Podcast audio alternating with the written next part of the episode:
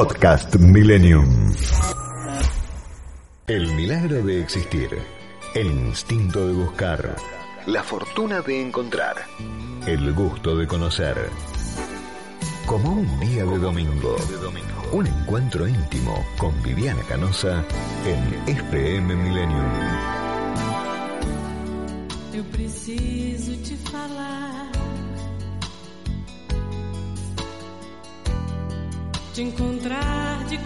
6 de la tarde, 5 minutos. Muy buenas tardes, ¿cómo están? Bueno, espero que muy bien. La temperatura 15 grados, hace mucho frío. Le mando un beso al anfitrión, a Jorge Jacobe, que vengo a comer una pasta. Comí tanto, tanto, tanto que no me puedo ni mover casi, pero no importa. Ya no tengo ni que cenar. Así que le mando beso a, a Jacobe, a Lanari, a Caruso, este, a Campolongo. Nos hemos hecho un, una especie de asado, no sé, mezcla peronista con, no sé, una mezcla de todo. Bueno, ¿cómo están? Hoy tengo el honor de recibir a Raúl Timerman, hace tanto que no lo veo, y además cuando vienen en vivo los amo más a nuestros invitados. Bueno, a ver, un poquito más de música, un poquito más de Gal Costa. Ya les ponemos la música que, sabemos que le gusta a Timerman. ¿Cómo andan? Bueno, pueden dejar sus mensajes, ya enseguida los pone nuestro operador porque yo no tengo ni idea el teléfono en la red, me los olvido siempre. Patricia Bullrich confirmó que no será candidata a diputada en la ciudad. Para esta elección no soy imprescindible, dijo. Eh, tengo data, se las voy a contar en un rato. Eh, tras lanzar su candidatura, Facundo Manes busca sumar a esto el Vícer, a Monzoy, a Jorge Macri. Enseguida lo conversamos, por supuesto, con nuestro invitado Raúl Timerman. Poquito más de Gal Costa, a ver. A ver, cantemos todos. Por otro lado, dura advertencia del sector aéreo por las restricciones en los vuelos. La demora de muchos pasajeros para retornar podría extenderse en hasta cinco meses. ¿Qué haces? Bueno, el Papa Francisco fue internado para una intervención quirúrgica y Macri acusó al gobierno de persecución política en el caso del correo argentino y apuntó contra Carlos Zanelli. Ponémela un poquito Gal Costa, aunque no esté cantando ahora. Ahí cantan. Ponémela un poquito y ya viene Raúl Timerman. Voy a leer tus mensajes en Twitter. A Vivi Canoso, ok. Mandame lo que quieras que te leo. A Noé Arevalo, gracias por esa taza hermosa que me mandaste con una foto que me copa, que me saqué el día de mi cumple número 50. Bueno, dejen mensajes, opinen, pregúntenle cosas a, Raúl Timerman. ¿Cómo verá Timerman el país? ¿De manera pesimista, optimista? Él es muy optimista. Bueno, señoras y señores, arrancó un día de domingo por Millennium hasta las 19 horas. Póneme la Edith Piaf y arrancamos con Raúl. Dale.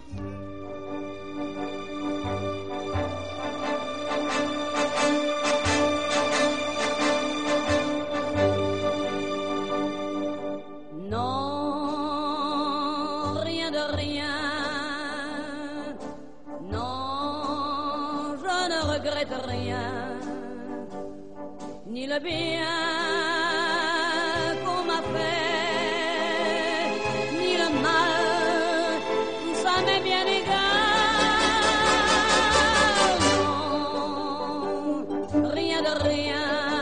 Bueno, por supuesto que le dije a Flor, está Dolo, está Fabi, como siempre, le dije a Flor, llámalo a Raúl y decirle qué música, que me tire dos o tres canciones. ¿Cómo estás, Raúl? ¿Qué tal? ¿Cómo te va Viviana tanto tiempo? Qué canchero sos, Timo. No me digas, no, estoy Para muy que bajo este contento de micrófono. ¿En serio? ¿Por qué?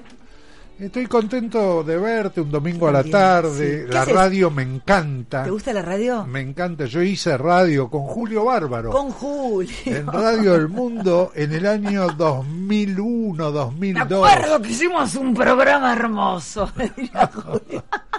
Cuando lo invito me quedo sin voz por tres días. Eh, o sea que te gusta la radio. Es Me un- encanta un- la radio. Me gusta mucho más la radio que la televisión. ¿Por qué? ¿Por qué? la intimidad. La radio Sí. es un medio íntimo. La televisión es un medio abierto, Claro, digamos. claro. La radio, vos sentís que el que está escuchando te está escuchando a vos solamente. Te está escuchando y es que es así, eso pasa con... Es como hay más fidelidad. ¿No? Como que el que quiere escuchar la radio se pone a escucharle más un domingo a esta hora. ¿Qué hace Raúl Timerman? Bueno, primero, ¿por qué, por qué Piaf? ¿Por ¿Por esta qué canción? Piaf? Sí. Bueno, siempre me encantó, me encantó Edith Piaf. Eh, siempre me gustó ella personalmente. Qué historia, Y, ¿no? Por un lado, y no me gustó la actitud de Yves Montand con ella, a quien ella hizo famoso y él después, digamos, la despechó Sí. de alguna manera. Y me gustó siempre. Y eh, me gustó. Y esta canción es, es una hermosura, es decir, je ne regrette de rien, no, no me arrepiento de nada. ¿A dónde te lleva? Si tenés que escuchar esta canción, ¿te lleva a algún lugar de tu vida en particular? Bueno, me lleva a casi 60 años con Cristina. Ay, quería que lo dijeras. Cristina es su mujer. Casi 60 años. Así es, eh, Wow. cumplimos 76 este año y nos conocimos a los 17. Impresionante. ¿Dónde se conocieron? Nos conocimos en una cena de exalumnos del colegio Martínio Omar. Los dos íbamos al Martínio Omar. Eh, eh, Cristina, debo decirlo, hizo el- la primaria en el Michaelham y repitió primero superior.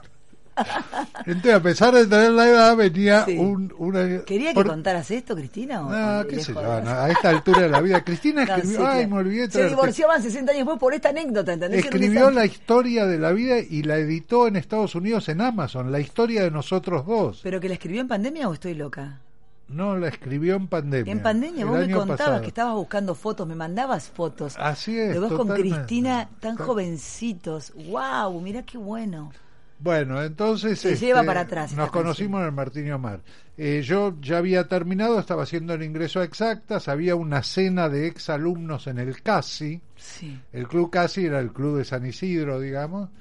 Este, y ella fue en representación del colegio. Yo no sabía si ir o no y decidí tarde ir.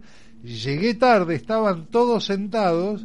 Entonces miro, miro, miro y justo había un lugar vacío frente a una rubia muy linda. Muy linda. Me mandaste fotos de ella. eh, entonces ahora, dije, me siento acá. Sí.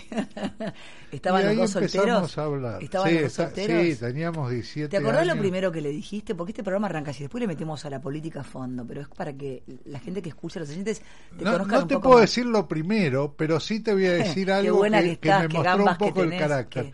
Yo le pasé una libretita y le dije, nosotros vivíamos en los dos en Martínez, el teléfono era 792, empezaban todos así. Yo elijo, siete, eh, anoto 792, Cristina en la libretita y le paso la libretita por sobre la mesa con una lapicera y le digo, tomá, anotame tu teléfono.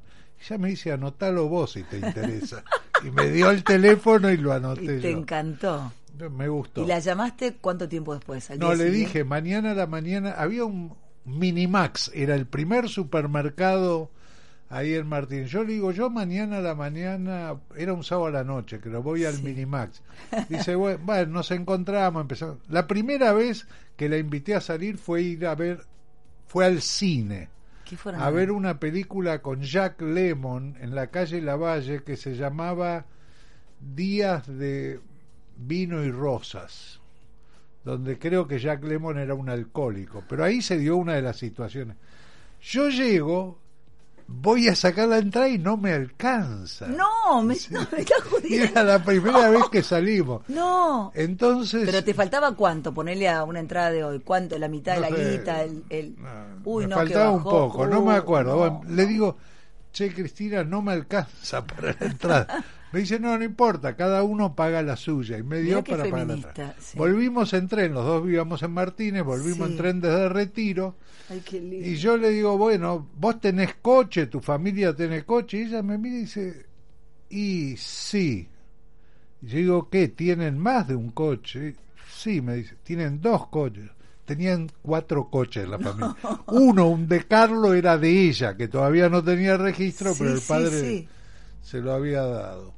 Así que bueno, así empezamos a salir con Cristina. Al poco tiempo ella se va por un año a Estados Unidos este, como becaria. Después nos volvemos a meter cuando vuelve.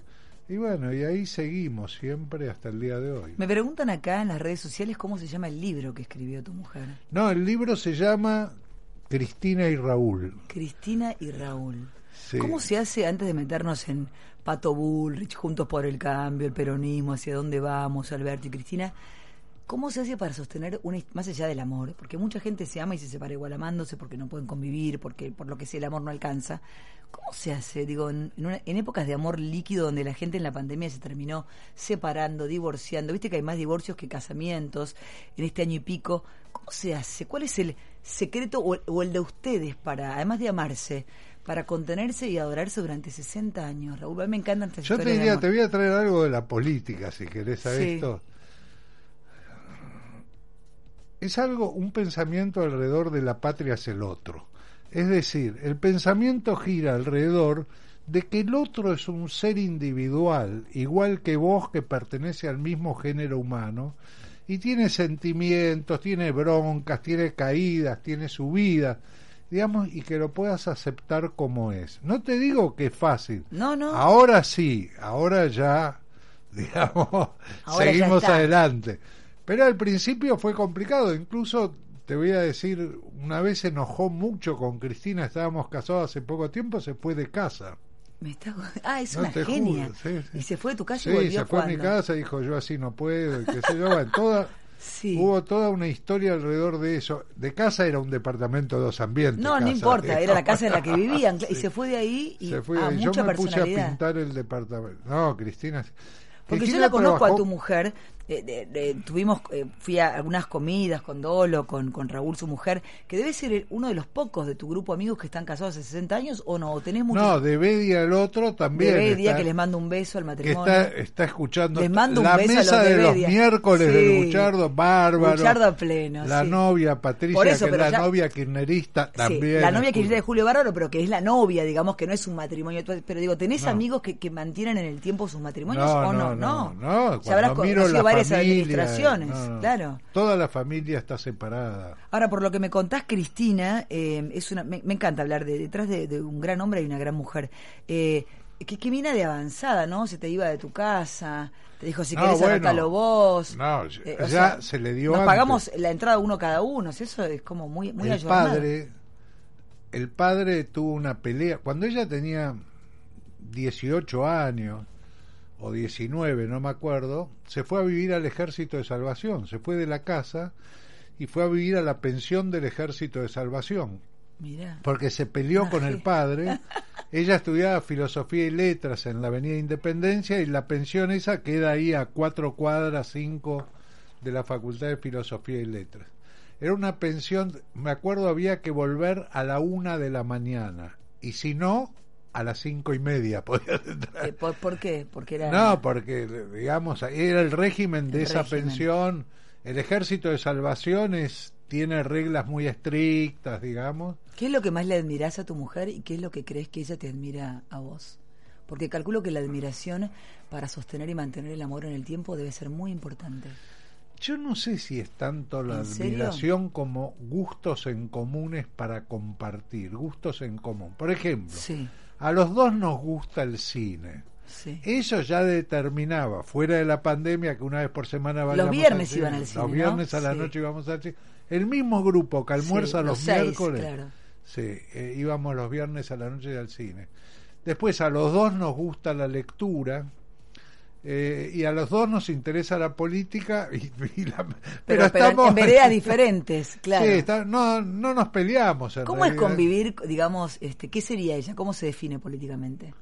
Y yo creo que a ella no le gusta nada, pero absolutamente nada este gobierno. Claro. Pero nada. Y- Cuando te digo nada, es nada. No, que este sí, Sí. aquel no. Me no. siento Cristina, escúchame. Bueno, no, no- pero- no le ¿y gusta cómo, nada. cómo es conversar de política en una comida si, no, si ella no comparte? No, bueno, yo lo que...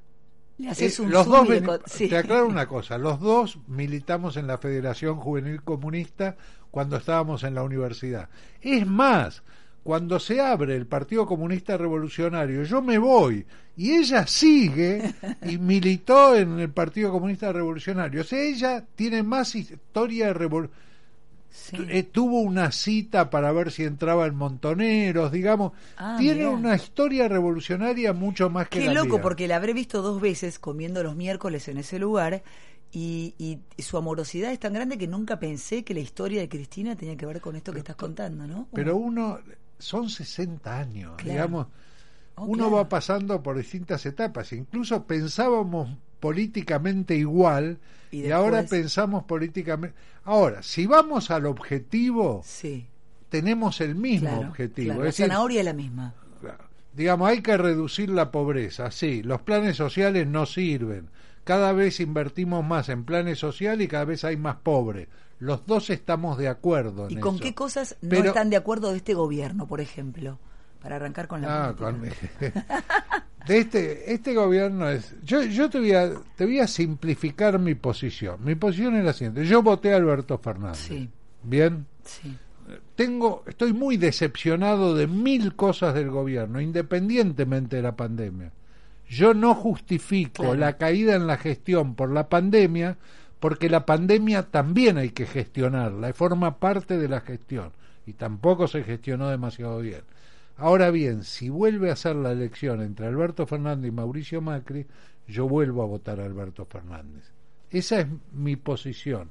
Digamos, entre el sector que representa Mauricio Macri, Marcos Peña, Durán Barba, yo prefiero la mezcolanza esa Y- y- y- Máximo ¿Y Sergio cuál sería la tercera vía si no votaras otra vez Alberto Fernández y obviamente por Si lo que se estás contando, ¿Quién es ese peronismo republicano del que hablan, que nunca termina de concretarse, que los egos Bueno, no los tiene separan? liderazgo. Digo, uno piensa en alternativa federal, era, ¿no?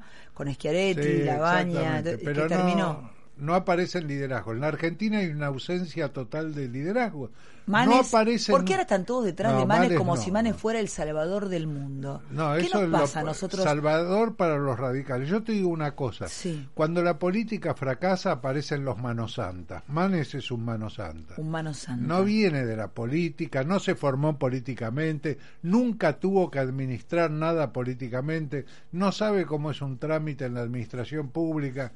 Nunca sucedió que alguien que surja así haga algo en ningún país del mundo. No sirve eso. ¿En serio? No, no, en serio, totalmente. Porque aún los tipos más irracionales han tenido, como Bolsonaro, pero hace 50 años que hace política. Claro. Eh, y conocen cómo se manejan las cosas. No, yo no creo. Ni aunque, en- ni aunque Manes se rodeara de gente que sabe, decís. No, no, no. Hace falta alguien que tenga la capacidad política. No se va a rodear que de gente. No va a ser una alternativa, Manes. El tema es hace falta alguien que sea una alternativa. Ahora, ¿por qué todos si vos los me decís, por, y los- por ejemplo, Roberto. Sí, a mí me no, gustaba mucho claro. Roberto Labaña. Yo lo voté. Era la mejor imagen positiva del país. Lo que te demuestra que imagen positiva no es no es igual lo a mismo voto. que votos. Exacto. Pero yo dije, no va a ser Roberto Labaña. Esto se va a definir. Pero para, pero lo decías al principio porque tal vez más al final uno podía decir, bueno, se pinchó. Pero ni al principio decías, yo veía a la gente yo trabajé en la campaña de Roberto Labaña. Claro. Estaba de adentro de Roberto Labaña. Y yo me daba cuenta que Roberto Labaña no incluía, excluía. El ego de la baña, decís. Yo recuerdo, Bueno. pasamos con Dolores por los tres búnkers el día de, de- de- de las elecciones, por el de Alberto y Cristina, por el de la baña de Urtubey y por el de Macri. Ay, con el de Macri nos encontramos con el mago sin diente porque se rajaron todos.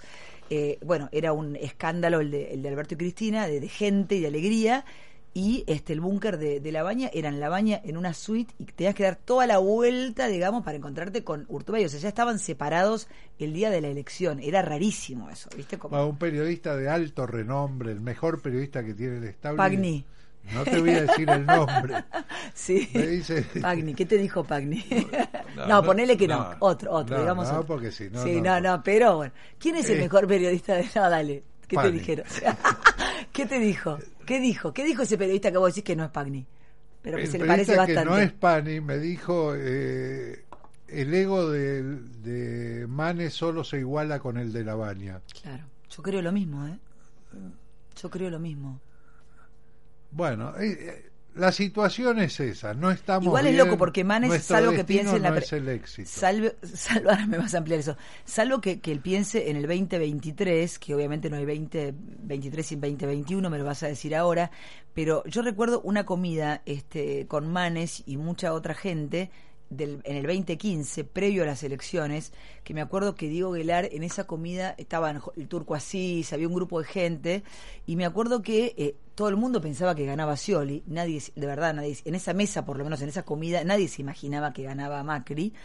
Y me acuerdo que Guelar, salimos todos a la calle, el turco Asís con su mujer, Guelar con su mujer, era en la casa de Facundo Manes.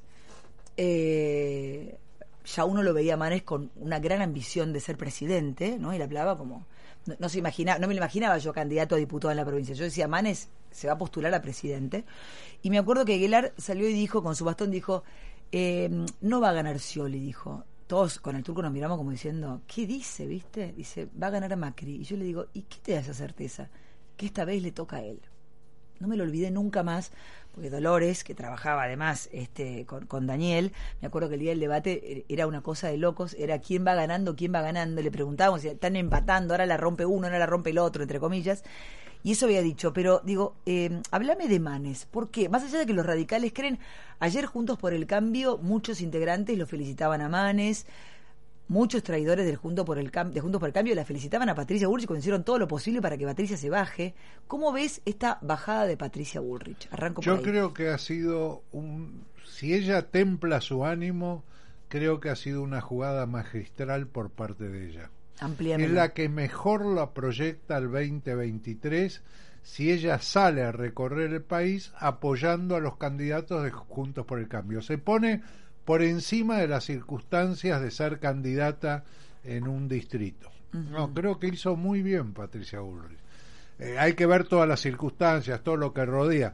Pero Estaba vos fijate las cosas, vos me preguntás por Manes, después me llevas a Sí, te lleva a todos lados, porque, porque digo, Manes lo, lo venden como Pero El Salvador, además en los medios lo venden como El Salvador, ¿viste? Pero El Salvador ¿Qué es esto? Un tipo que se que tiene pasión política dice decidí aceptar la invitación. Bueno, pará.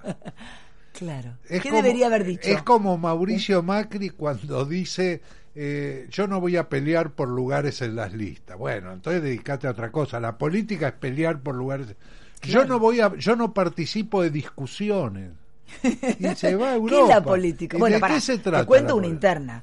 Patricia, por lo que me cuentan, está recaliente con Vidal porque le dijo, si yo no, no me presento, vos tampoco te presentes. El otro día vino Jorge Macri, tu intendente, de Vicente López. eh, Donde vivo yo. Sí, y dijo, y se lo pregunté, dijo que si tuviera que darle un consejo, este era si no te presentas a Vidales, si no te presentas en provincia, tampoco te presentes en capital, no sé qué va a pasar. Pero por un lado ayer Vidal la felicitaba a Patricia por la decisión que tomó y vos decís, dale, o sea, esto es un careteo. Ah, Macri. Macri se fue de viaje, eso a Patricia le rompió los quinotos. y vos decís, entonces esto que decís vos, si no querés discutir, si no querés pelear listas, si no, ¿para qué querés hacer política? Mira, yo te voy a, te voy a decir, hay un, un documental, no me acuerdo el nombre, pero es 200 días, 220 Sí. días, algo así, un documental en Netflix, que es la campaña de Macron Sí. a presidente. Bien, cuando Macron entra en el balotaje, recibe un llamada, una llamada telefónica de Obama. Y Obama le dice, Macron, le voy a dar un solo consejo demuéstrele a los franceses que usted quiere ser presidente. Comparto. Entonces, si vos demostrás que tu vida está entregada a eso, ahora si vos te vas de vacaciones, si vos aceptás invitaciones, si no tenés pasión por lo que haces, es muy difícil que llegues. Y si llegás de casualidad, es muy difícil que hagas algo bien. Es verdad que muchos no llegaron de casualidad, Es verdad. hicieron pocas cosas bien, pero bueno, ese es el destino que tenemos desde... O sea que por eso te parece que está bien lo de Patricia. Patricia termina diciendo que ella se, se presenta en el Yo creo 2023. que O sea, es la única que dice, porque después la reta te viste, te, te, te- te marca, pero no dice, no, es muy pronto para hablar de eso, y es lo único que quiere. Lo dijo hace poco, que desde que nació casi que quiere ser presidente. Yo creo de cualquier manera que, bueno, Patricia Bullrich es la única política de Cambiemos que de enero a esta parte creció en imagen positiva. Es que le puso el cuerpo a la pandemia. Ahora, qué loco, eh, hablando de esto, ¿no? ¿Cómo puede ser que en Juntos por el Cambio, yo no sé si las redes sociales eh, tienen peso o no, vos como analista o encuestador Sí, me podrás ¿quién decir. tiene si tienen peso redes las redes sociales? sociales, pero la gente que votó Juntos por el Cambio, en las redes dicen, ni Larreta ni Vidal, o sea, era Patricia, puso el cuerpo. Y Patricia leí que ayer decía en una nota, no sé si era en La Nación, que ella se corre de alguna manera porque no quiere que el kirchnerismo lo joda, palabras más, palabras menos, a Horacio Rodríguez Larreta. Como sea, es rarísimo que una mujer como Patricia tenga que pelear, por eso se corrió, un lugar en las listas. O sea, deter- definitivamente no era primera. O sea, entonces, No, eh, bueno, ¿qué buscan? ¿Cómo es? Te digo que dentro de Juntos primero hablemos dentro del PRO, porque esto ocurre no en juntos por el cargo, como dice. No, no, esto ocurre dentro del PRO. Dentro Los radicales, la coalición cívica van por Están otro por otro camino. lado, sí, están con Esto ocurre en el PRO. Ubiquémonos que es el PRO, tiene Sí. un solo distrito, la ciudad de Buenos Aires. En Corrientes, en Jujuy, en Mendoza están los radicales, no está el PRO. Ese único distrito es importante porque tiene casi el 50% de los votos asegurados. El jefe de ese distrito fue Mauricio Macri, ahora es Horacio Rodríguez Larreta, en ese distrito. Ahora bien, hay dos líneas en el PRO. Una línea es una línea Macri, eh, Patricia Bullrich, Fernando Iglesias, Hernán Lombardi, Waldo Wolf. Waldo Wolf, y otra línea es la línea Horacio Rodríguez Larreta, María Eugenia Vidal, eh, digamos, una línea más inclusiva, que puede entrar Rogelio Frigerio, otra gente. Yo me inclino por la línea más inclusiva. A mí no me gustan los extremos en la política, digamos. No me gustan los excluyentes, me gustan los inclusivos. Por eso me gustaba Néstor Kirchner, porque Néstor Kirchner incluía a todo el mundo. Digamos, después cuando viene Cristina, Cristina empieza a excluir de alguna manera hasta el momento que se da cuenta que si no incluye pierde y entonces lo pone Alberto de candidato. Y, Y bueno, se, se ese es a otro Massa y toda la historia, sí. Y acepta Claro. a Massa que dijo quiero ver la presa. Sí, Digamos, sí. acepta a gente que habló muy mal Bueno, de ella. en- en- el primero, Alberto. Alberto, bueno, había sido durante su mucho tiempo. Exactamente.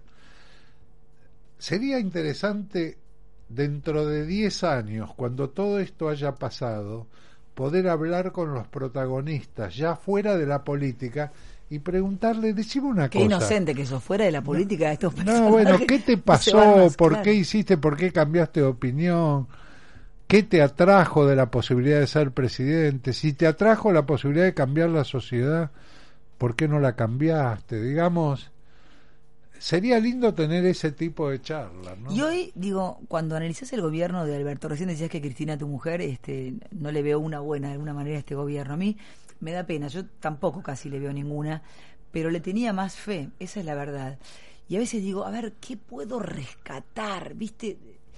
Y me cuesta.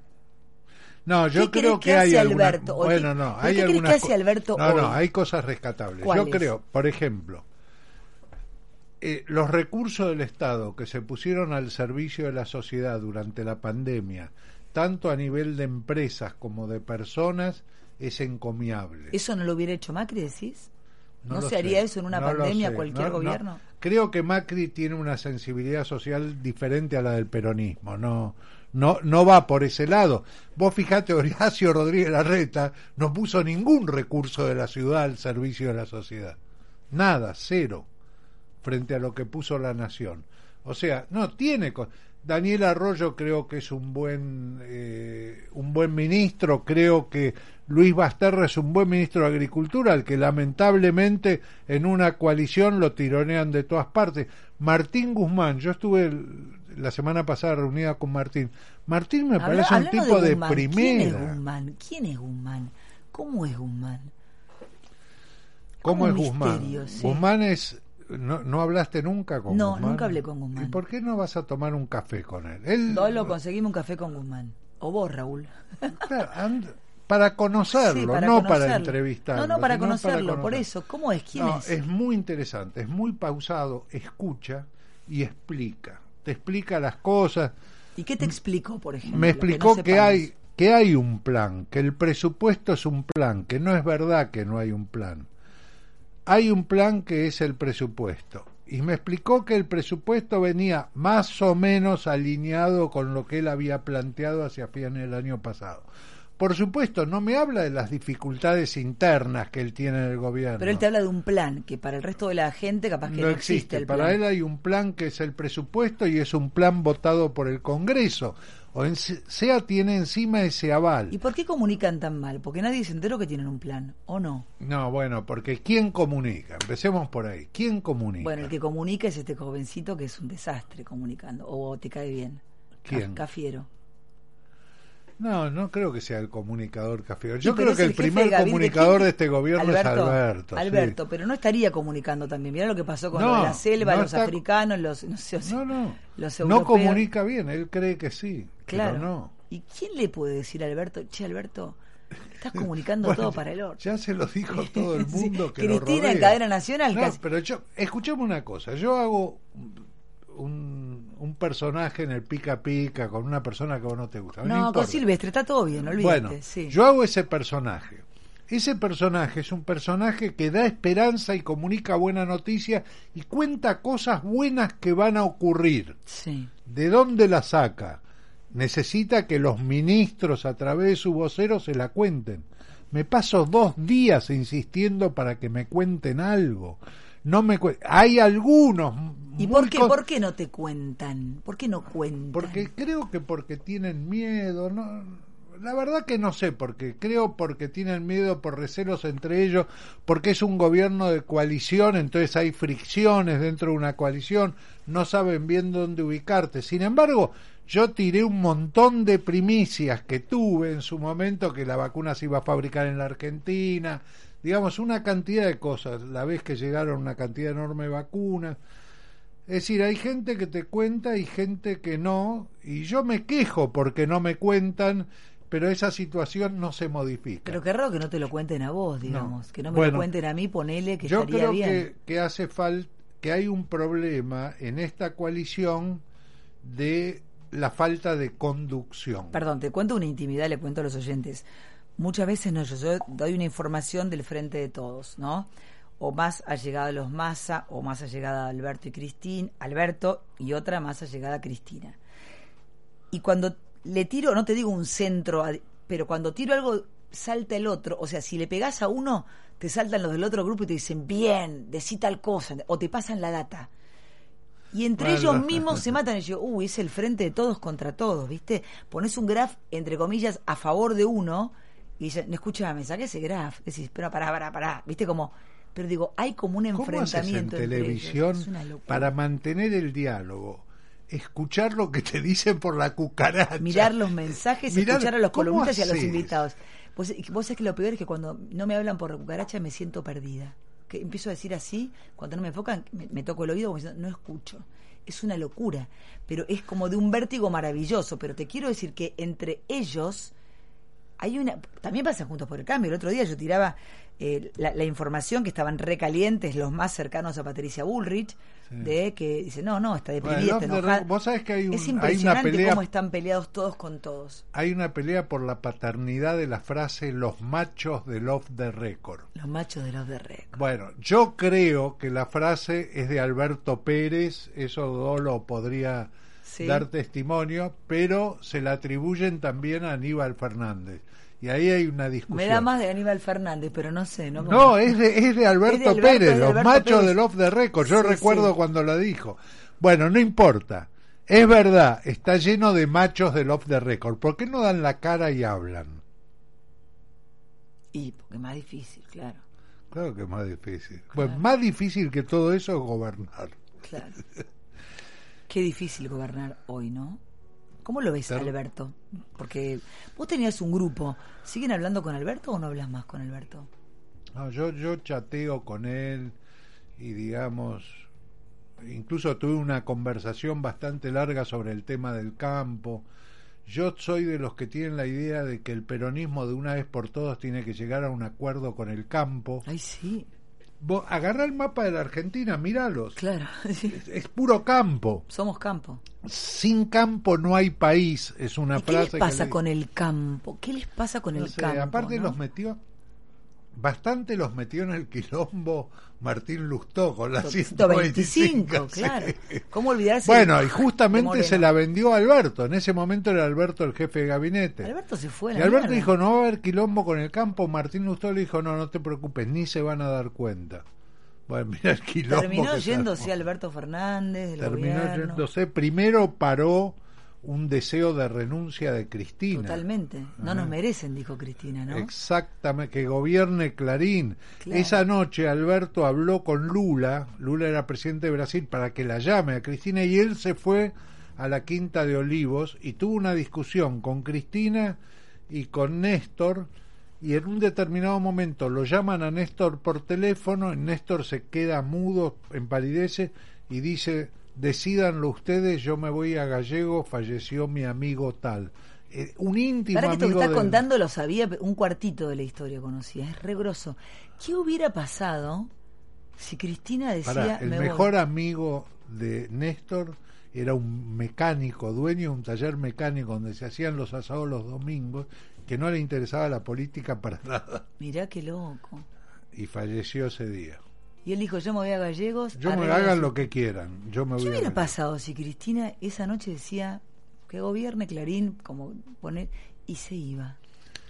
Yo creo que eso es parte de, de la conversación. No creo que, Que eso hubiera sido un hecho. Una calentura, digamos, por, por lo que hizo el vicepresidente. Igual según Cobos, igual según lo- Cobos. cuando lo contaba Alberto, Alberto decía, o sea, cuando a mí me lo contó en las entrevistas que vos decís que eran muy buenas, que yo le hacía en campaña, Para mí eran las mejores entrevistas porque era el mejor Alberto el que salía. sí, era una muy buena a mí me gustaría ver a ese Alberto gobernando. Y a mí también. Yo creo que a la gente también. Vos sabés Puede que ser, yo creo que pero la- hay un motivo por ¿Sabes el la cual gente no que yo conozco que la gente que no lo votó y que en, la- en los primeros tres meses de la pandemia lo rebancaba y ahora conozco mucha gente que lo votó y que no, no lo reconocen. Yo no lo reconozco. Escuchame, en marzo del año pasado, eh, segunda 70%. semana de abril, 82% imagen positiva. ¿Cómo tiras todo eso a la mierda, Raúl? qué sé yo, no, no, no, no lo sé, bien no lo sé, hizo lo que había que hacer, eh, lo juntó a Horacio Rodríguez Larreta y Axel Kisilov, quizás le faltó darle un poco más de bola a los gobernadores del interior, pero no importa, era mi amigo Horacio, digamos, Sí. era una cosa que vos tenías la sensación Sentía de que que, por unión fin... nacional, que algo de eso iba a empezar Ah. a pasar, ¿no? Así es, Y no nada de eso pasó, nada y se fue diluyendo, diluyendo, diluyendo. Empezaron por parte de todos a actuar los intereses políticos personales o sectoriales. Uno entró en defensa de lo que tenía, el otro, bueno, pasó lo que pasó. El conflicto entre ciudad y provincia, este ambacentrismo que le está haciendo tan mal a la República Argentina. ¿Por qué? Mirá, Daniel Scioli era candidato, Dolo se debe acordar de esto, era candidato en la interna del PJ de Capital para ser candidato a jefe de gobierno. Terminó de Capital, de la ciudad de Buenos Aires, terminó siendo gobernador de la provincia de Buenos Aires. María Eugenia Vidal era vicejefa de gobierno de la ciudad. Y terminó siendo jef- gobernadora de la provincia de Gobernadora de Buenos la provincia de Buenos Aires y ahora vuelve a la ciudad para ser candidata a diputado y el vicejefe de gobierno de la ciudad que es Diego Santini va a ser primer candidato a diputado en la provincia. Entonces acá se está gobernando desde el AMBA, porque la provincia está mandada por el conurbano. Entonces es el AMBA lo que gobierna y lo otro es el resto del país. Ahora yo te pregunto una cosa, si vos vivís en Me Mendoza, encanta en Córdoba, en Santa Fe, todo, Raúl, me encanta tu visión. ¿a vos te gusta, cómo te sentís si a vos te llaman el resto del país? Claro, para el culo. me, siento, me siento excluido. Claro, totalmente. Y, ¿Y bueno, eso- y mirá qué? los ¿Y ministros, decime qué? qué ministro es del interior. Claro. Basterra, el único que responde a un gobernador que Gildo Infran. ¿Y eso por qué? ¿Eso por qué? Yo creo que eso es porque se menosprecia al interior del país. Yo creo que es por menosprecio eso, porque se piensa que el talento y la inteligencia están en el AMBA. Qué loco. Yo creo ¿no? que es una cuestión de egolatría, de amor propio, de yo lo puedo resolver, Ego, mucho ego. de, de considerarse más que los otros.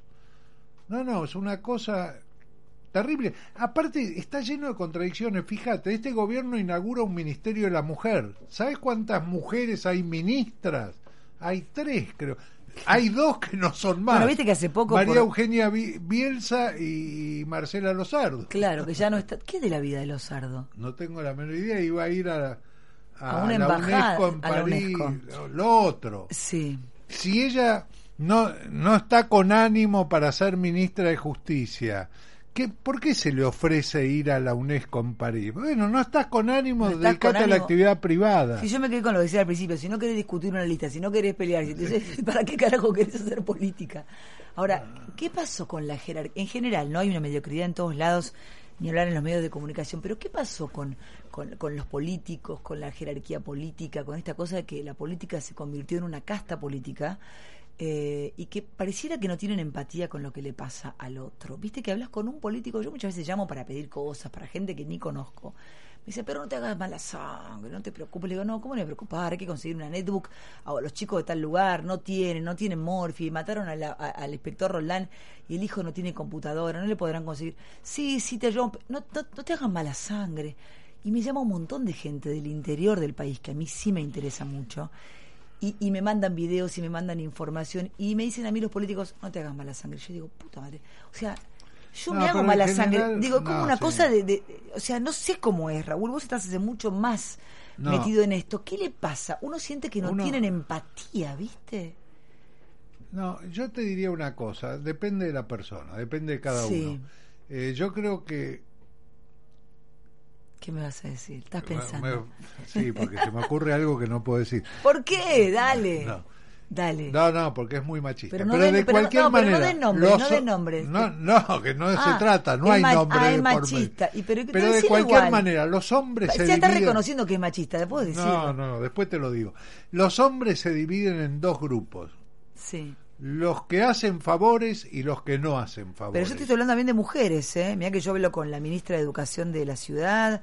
Hablo Bueno, cuando digo políticos. humano. Claro, cuando hablo de políticos, no sé, te hablo de Solia Acuña, digo de, de- de- de gente que está en la política. Yo te digo que la mayoría de las veces, con una excepción chocante, la mayoría de las veces que necesité un favor para alguien que no era yo, que te llaman porque dicen vos que conocés gente De de, la política. hablando, sí. Y siempre gente que necesitaba un favor que era una llamada de teléfono, alguien que haga algo que tiene que hacer, por ejemplo, darle una corta una carta diciendo que se presentó, eh, cosas normales Simple.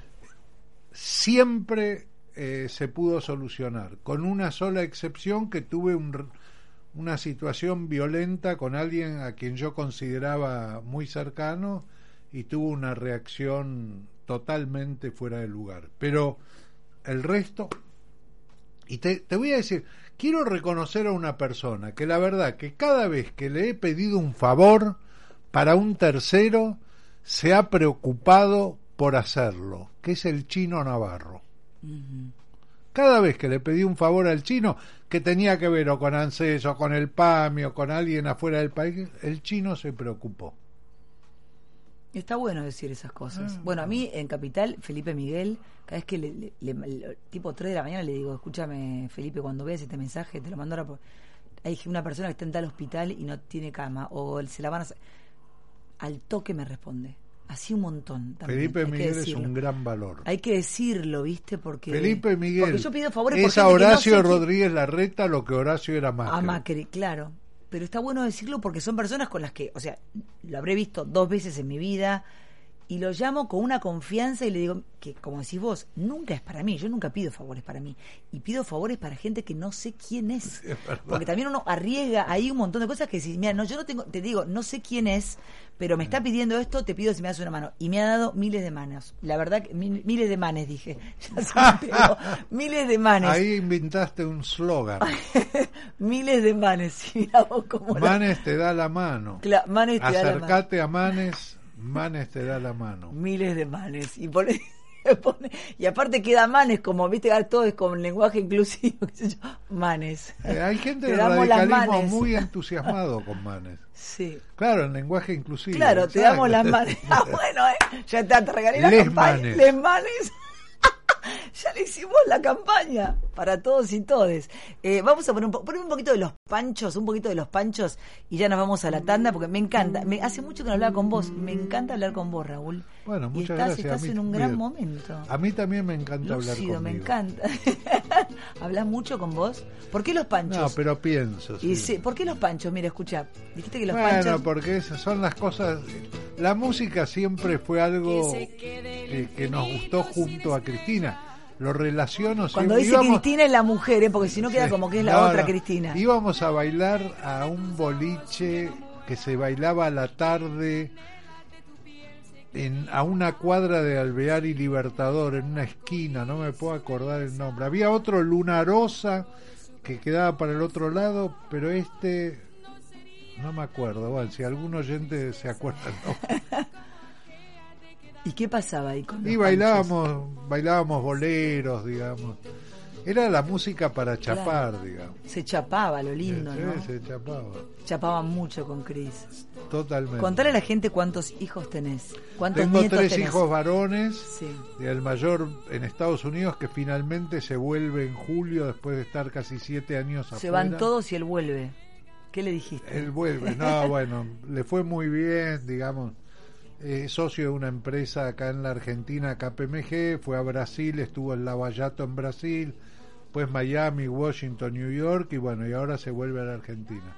Después tengo el segundo, Luciano, que trabajó mucho con Daniel Scioli, fue eh, director de Defensa Civil y después siguió con María Eugenia Vidal como director de Defensa Civil porque le encanta la emergencia, digamos. Y después tengo el tercero, Santiago, que es el más chico, que trabaja mucho en filmaciones, ediciones con drones fundamentalmente y capacita pilotos de drones. ¿Y tenés cuántos nietos? Pues sos re Tengo familiero. cuatro, tres nenas y un varón. El varón Uno de los pinta, varones, el que pinta, el que sí, es un chico con, con autismo que pinta y hace cosas muy lindas realmente. Eh, háblame de la familia en general y si querés de la tuya en particular. ¿Qué es para vos la familia? Mira, yo soy una persona, una de las que, si vos analizás variable por variable, con Cristina tenemos diferencias notables. Por ejemplo, Cristina viene de una familia tana, Sí. totalmente afectiva en el sentido de la demostración de los afectos, los abrazos, los besos, todos los gritando cariños. que nadie, viste esas, esas conversaciones en una mesa de Totalmente. 10 que uno habla con el otro y es un Yo despelote. vengo de una familia judía Sí. intelectual, digamos. estructurada. Mm, estructurada de una manera diferente, muy poco demostrativa de los afectos en el modo tradicional. En general, Muy- ¿no? Sí, muy, Muy, judío solidaria, sí, claro. muy de ayudar, muy de hacer Pero de favores, poco toquetear. pero de Sí. poco toquetear. En eso somos totalmente diferentes. Cristina tiene la virtud que ha logrado a través de los años mantener la familia unida de algún modo. Te diría que mis padres, nosotros íbamos a almorzar los sábados a casa de mis padres. Cristina mantuvo eso cuando fallecieron primero mi madre, después mi padre. Mantuvo eso en casa, venían todos a almorzar a casa los sábados. Después con el tema de la pandemia, bueno, se cortó eso. Almuerzo en, en la familia, los mayores queda Javier Timerman, que es el hermano menor de Héctor. Tu primo. Es mi primo, hijo de Jacobo, que es el único, porque Daniel y Héctor fallecieron, él quedó solo. Y mi hermano Sergio.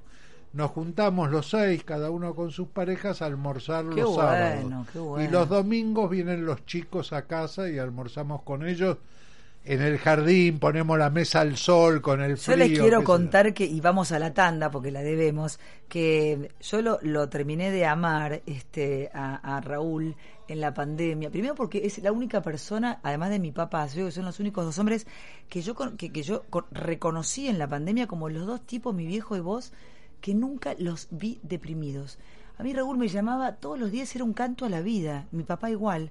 Mi papá no me permitía que yo bajara los brazos, que me dijera, estoy harta, calma, viste, claro, personas que han vivido una vida más extensa que uno y que tienen una mirada de la vida superadora. Eso a mí me pareció de vos algo, no me importa si pienso como vos, si pensás como, no me importa nada, pero eso, eso es lo que hace a la persona.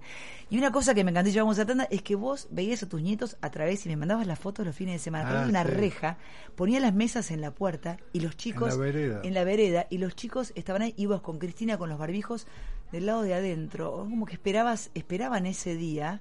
Y para mí eso es la familia, ¿viste? Y tus nietos Sí, pero ahí, la tus pasábamos nueras. muy bien. sí. Bueno, esas son las cosas que organiza Cristina. Es una genia. Para eso ella organiza todo eso que yo.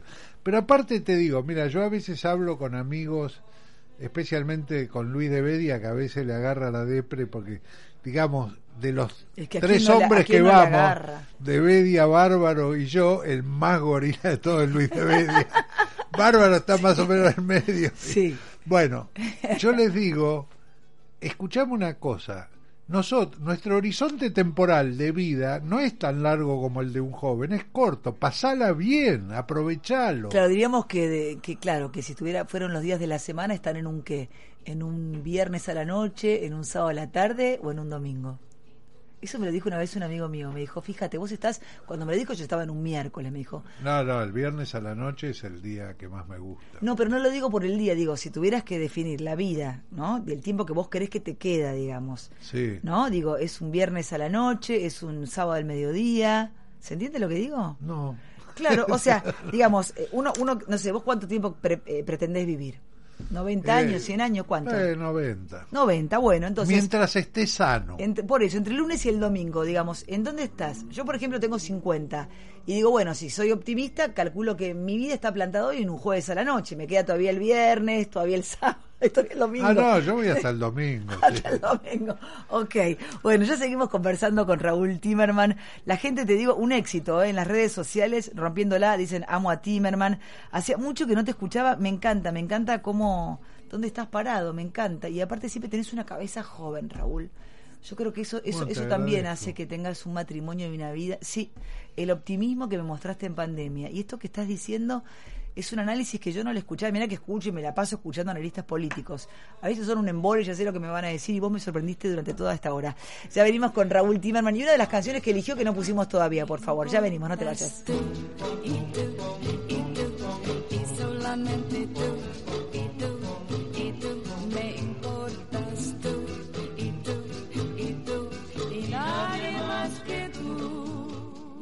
A las 18. Viviana Canosa te espera con un encuentro íntimo en FM Millennium. Como un día de domingo. Tiempo de publicidad en Millennium.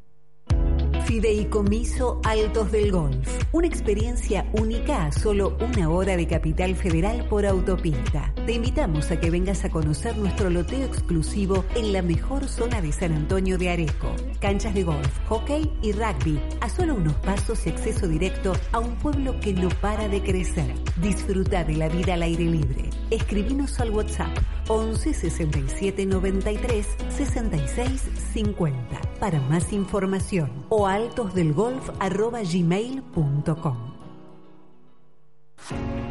Vas a sentir la majestuosidad de sus paisajes, la gama de verdes mágicos que rodean los saltos de agua más increíbles. Ingresa a www.sietemar.com.ar. Elegí Selva Misionera, maravilla natural de la Argentina. Muchas veces, la forma en que percibimos las situaciones influye en nuestro estado de ánimo y en nuestras emociones. La terapia cognitiva es una terapia resolutiva, breve y eficaz. Tratamientos para depresiones, trastornos de pánico, ansiedad, disfunciones y terapias de pareja. Licenciada Claudia Pesaño, Supervisor Internacional del Albert Ellis Institute, dependiente de la Universidad de Nueva York.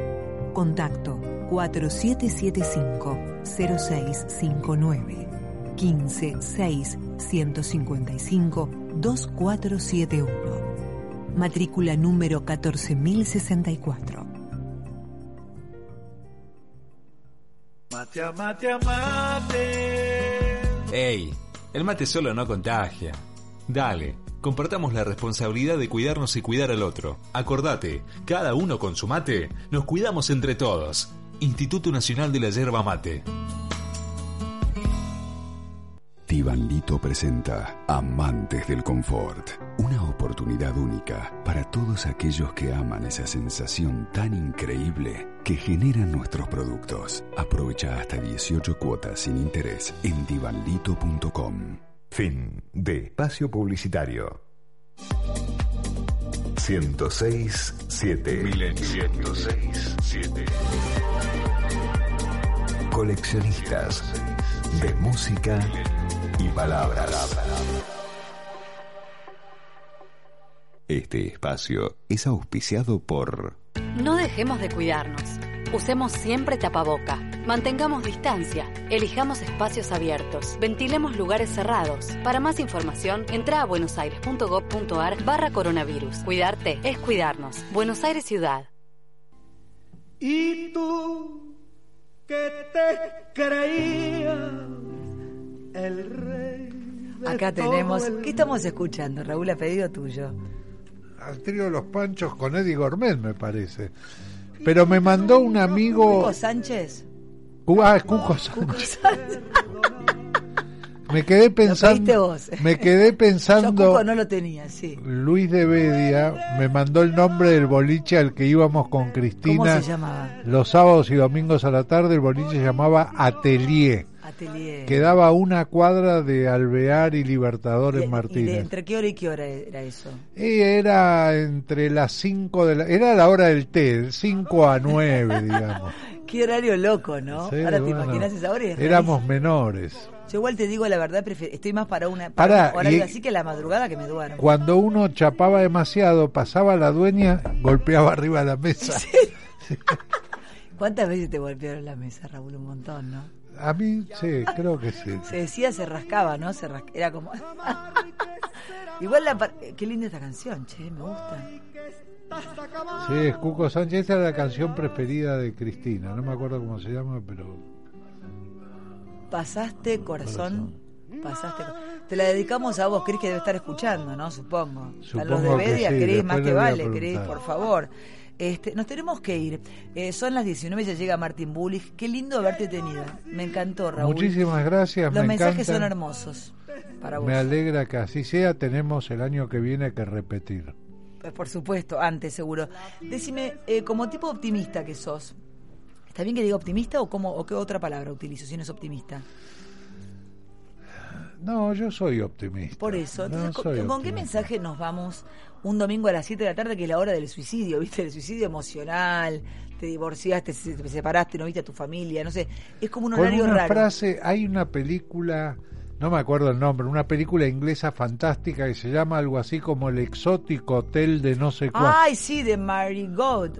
Marigold. Marigold. Marigold, sí. El exótico si extraño. todavía no terminó, Si todavía no. No. Si las cosas están mal es porque todavía, Todavía no, terminaron, no terminaron. porque siempre terminan bien. bien. Hermoso, hermoso. Era el mensaje de Raúl. Gracias. Y aparte le recomendamos la película porque es buenísima. Hermosa. Gracias, Raúl, un placer. Gracias a vos. Hasta el próximo domingo, amores míos, a las 6 de la tarde en un día de domingo. Chau, que Dios los bendiga. Gracias por acompañarnos una vez más hoy con el señor Raúl Timerman. Podcast Millennium.